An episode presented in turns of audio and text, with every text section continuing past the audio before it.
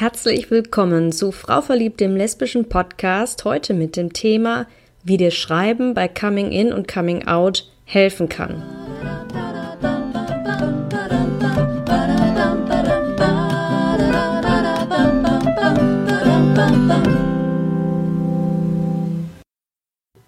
Ja, heute das Thema, wie dir Schreiben bei Coming In und Coming Out helfen kann, aber eben auch bei allen anderen kleineren oder größeren schwierigen Phasen im Leben oder gar Lebenskrisen.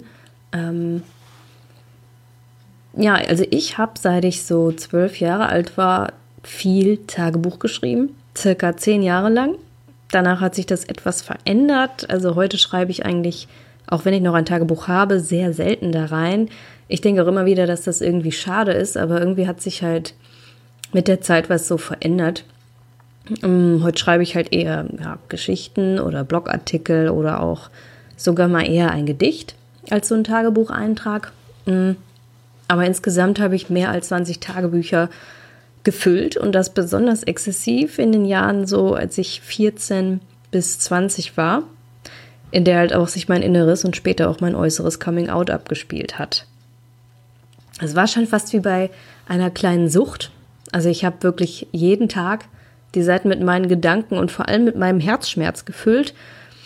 Ähm, ich musste jeden Tag etwas schreiben. Manchmal habe ich wirklich stundenlang darüber gesessen und bestimmte Situationen geschildert und schriftlich durchanalysiert. Meine Gefühle für bestimmte weibliche Personen zum Beispiel. Aber auch eben die bestimmte Situationen, in die ich so gekommen bin und die mich belastet haben. Ich habe auch jetzt im Zuge der Vorbereitung dieser Episode mal wieder ein paar dieser Tagebücher rausgekramt. Das habe ich, glaube ich, schon mal gemacht in einer früheren Episode ähm, und mal was daraus vorgelesen. Ich finde es mega spannend in der Nachbetrachtung, ähm, weil es umfasst jetzt ja schon einen erheblichen Teil jetzt meiner Vergangenheit, wie ich so richtig nachvollziehen kann darin, wie ich auch versucht habe, mich selber zu manipulieren. Also ich kann in diesen Texten teilweise ablesen, wie ich zum Beispiel die meine ähm, Beschreibungen ähm, und Empfindungen für Jungs versucht habe zu schönen, während ich die Empfindungen für Mädchen, die, wo ich damals eigentlich schon wusste und vor allem im Nachhinein halt wusste, dass sie was ganz anderes waren, dagegen immer versucht habe zu relativieren. Also man kann in den Einträgen über die Jahre quasi ablesen, wie peinlich vor mir selbst mir das auch gewesen ist, ähm, herauszufinden, dass ich lesbisch war. Ich dachte, ich lese euch mal einen dieser Einträge mal wieder vor, um euch mal so einen kleinen Eindruck davon zu geben, wie ich das halt genutzt habe in der Zeit und was ich dann da so reingeschrieben habe. Mm. Und zwar ist das ein Tagebucheintrag vom September 2008. Da war ich 18 und da war ich noch ungeoutet. Wusste allerdings schon für, für mich selber, ähm, dass ich ganz offensichtlich äh, irgendwie mehr auf Mädchen stand als auf Jungs und dass ich das auch irgendwie klar hatte. Aber ich habe es halt noch niemandem gesagt. Ich bin mir nicht ganz sicher, ob ich es zu dem Zeitpunkt schon meiner Mutter gesagt hatte. Das geht nicht so ganz daraus hervor. Auf jeden Fall ähm, lese ich das jetzt mal vor. Also 29.09.2008. Ich brauche eine Freundin. Dringend. Wie schön das einfach wäre, jemanden zu haben. Gestern war ich noch mit ich nenne sie mal Mandy. Ich kannte nie eine Mandy, aber will jetzt hier nicht den Namen der Person sagen. Gestern war ich mit Mandy weg und wir haben uns in Depressionen gelabert. Natürlich. Aber solch kollektives in Depressionen gelaber macht mich eher noch depressiver.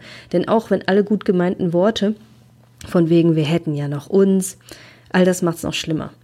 Denn wenn sie wüsste, ja umso blöder. Sie war ja all down wegen so einem Kerl und so kamen auch wieder Kommentare wie, sowas kennst du ja nicht. Oder Sprüche wie tief in meinem Inneren würde ich doch auch Liebe wollen, ich wüsste es nur noch nicht. Hm? Doch, ich weiß das und daran verzweifle ich doch auch. Liebe, Liebe, das ist doch mein größter Wunsch. Und mit welchem Teil von Lina, den Mandy für die ganze Lina hält, ist sie befreundet, wenn sie mich da so falsch einschätzt? Wie viele, alle meiner Freunde müssen so denken voll falsch, dieses Bild von mir, und darum fühle ich mich auch so unwohl dann. So eben gestern. Unehrlich sein müssen, geht mir schrecklich auf den Sack. Aber nicht einfach unehrlich, ich schweige einfach. Ich bleibe stumm und sage nichts zu falschen Feststellungen, denn ich kann ja auch gar nichts sagen. Während dieser lähmenden Gedanken im Kopf saß ich auch noch so, dass ich einem Paar beim Rumknutschen zusehen konnte. In der Stadt, wo wir auch ganz kurz noch waren gestern, waren auch diese vielen Pärchen, die meinen Frust schüren. Und mein Gespräch mit meiner Mutter mal wieder und immer der Fakt, dass sie es alles irgendwo kapieren könnte, aber einfach nicht nachvollziehen. Diese unterschwellige und manchmal durchaus auch ausgesprochene Frage, was gefällt dir an Männern denn nicht? Am liebsten würde ich schreien, alles, Kerle sind einfach scheiße, aber das klingt so dumm. Und ich kann es ja auch nicht so alles über einen Kamm scheren. Es kommt der Punkt, egal bei welchem Mann, da finde ich sie alle scheiße, will einfach mit keinem zärtlich werden und kann sie nicht lieben. Ende. Das verstehen sie bloß alle nicht. Und ich sie auch nicht.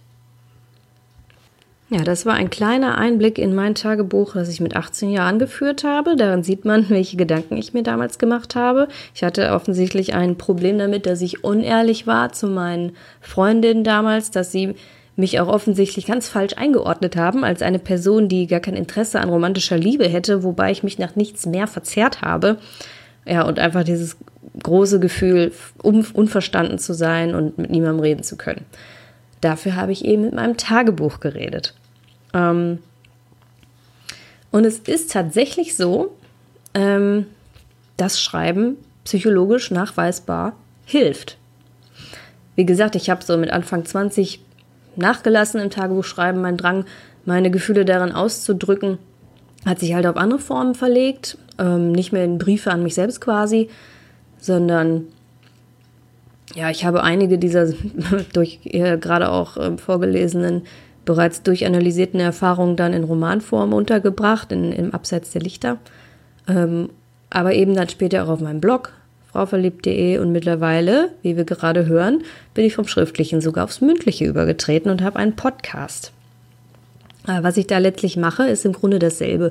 Ich suche Worte, um mich, meine Gedanken und meine Gefühle auszudrücken, mir einerseits dadurch irgendwie Luft zu machen, den Kopf frei zu kriegen, auch meine Seele zu erleichtern und gleichzeitig ein bisschen mehr zu verstehen, die Situation und mich selber auch als Schreiben, in Worte fassen, macht, dass man sich einfach viel eindringlicher mit dem Kern von Empfindungen befassen muss. Denn wie will man sie ausdrücken, wenn man sie nur fühlt, wenn man nicht die passenden wörtlichen Umschreibungen findet? Dann bleibt die Empfindung im Dunkeln, unausgesprochen, nicht teilbar, verloren, irgendwo in einem selbst. Wie gesagt, Schreiben hat einen psychologischen Effekt. Mm, an der Uni von Texas zum Beispiel, also da hat es eine Studie gegeben, bei der eine Gruppe von Teilnehmern über einen bestimmten Zeitraum immer wieder in einem Tagebuch von einem für sie schwierigen Erlebnis schreiben sollte. Zum Beispiel über den Verlust eines geliebten Menschen, eine Krankheit oder einen Unfall. Diejenigen, die über dieses schlimme Erlebnis geschrieben hatten, waren in den Folgemonaten weniger krank mit Dingen wie Erkältung und Grippe als die Teilnehmer, die über Belanglosigkeiten geschrieben hatten. Ganz so, als hätten die, die die Konfrontation mit einem emotional schwierigen Thema hatten, eine höhere Widerstandskraft entwickelt. Es gibt sogar Untersuchungen, die belegen, dass das Schreiben einen Einfluss auf das Immunsystem hat. Sogar bei HIV-Patienten zeigten sich immunstärkende Effekte. Zudem scheint das Schreiben der Wundheilung und der Wirkung von Impfungen zugute zu kommen. Woran liegt das?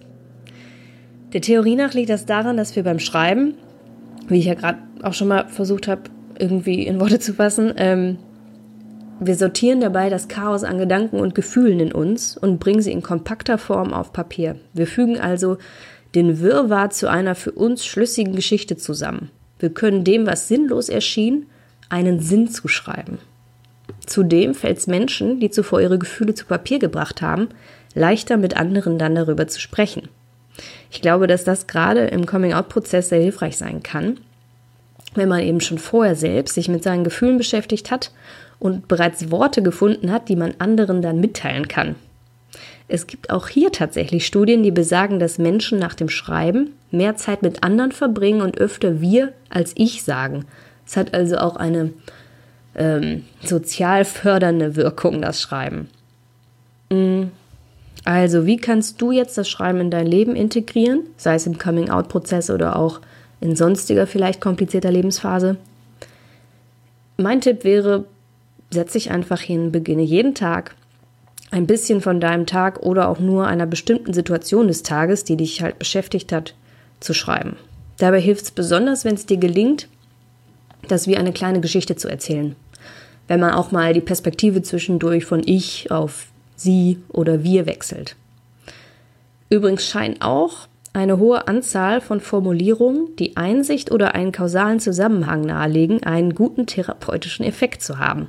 Also wenn du Ausdrücke einbaust wie und dann wurde mir klar oder ich verstehe das, hilft dabei, das Geschriebene besser zu verarbeiten. Ähm, ich möchte an dieser Stelle auch noch eine kleine Warnung mitgeben, weil ich glaube, dass ich mich in dieser Tagebuchzeit, vielleicht hast du schon geahnt, gerade als ich das Stückchen vorgelesen habe, ich glaube, dass ich mich teilweise auch in emotionale Negativspiralen begeben habe dadurch. Ähm, wie bei allen im Leben ist es wahrscheinlich auch beim Schreiben so eine Frage des Maßes. Ich habe mich quasi vor lauter Schwelgen in meinem Unglück ähm, in diesen melancholischen Emotionen verloren. Deswegen hilft es manchmal, glaube ich, wenn man sich ein Zeitlimit setzt und zum Beispiel am Anfang auf 15 Minuten und dann zum Abschluss der Aufzeichnung kommt, bevor man sich in eventuelle Negativität hineingesteigert hat. Also ich glaube, ich hätte manchmal vielleicht eher abbrechen sollen, als mich an meinem Elend zu ergötzen, weil das wird wahrscheinlich keine guten psychologischen Effekte haben. Das kann man aber auch umdrehen, denn das Schreiben bei, über glückliche er Erlebnisse hat auf jeden Fall den Effekt, dass man im Alltag auf ein höheres Glücksempfinden kommt. Ähm, viele, viele Coaches raten dazu, ein Dankbarkeitstagebuch zu führen, bei dem man zum Beispiel jeden Morgen und jeden Abend drei Dinge aufschreibt oder drei Gegebenheiten oder drei Personen, für die man dankbar ist. Und wenn man dann so richtig reingeht in dieses Gefühl, dass man dankbar dafür ist, diese Dinge zu haben oder diese Sachen erlebt zu haben, diese Menschen in seinem Leben zu haben, dann steigert man über die Zeit ähm, sein Glücklichkeitsgefühl im Alltag. Und das ist natürlich eine erstrebenswerte Sache. Probier es aus. Wie gesagt, ich schwöre aufs Schreiben. Schreib mir gerne zum Beispiel auf Instagram, ob du schreibst und inwiefern dir das hilft. Ähm, ja, und bevor du nun abschaltest und dir Stift und Papier nimmst, habe ich noch eine Frage an dich und zwar, welches Thema soll ich demnächst hier im Frau verliebt Podcast mal besprechen? Ich sammle gerade ein paar Themen und es wäre natürlich umso besser, wenn ich die Themen treffen würde, die dich interessieren. Deswegen schreib mir bei Instagram, Facebook oder auch auf meinem Blog frauverliebt.de. Und jetzt wünsche ich dir viel Spaß beim Schreiben. Bis zum nächsten Mal. Ciao, ciao.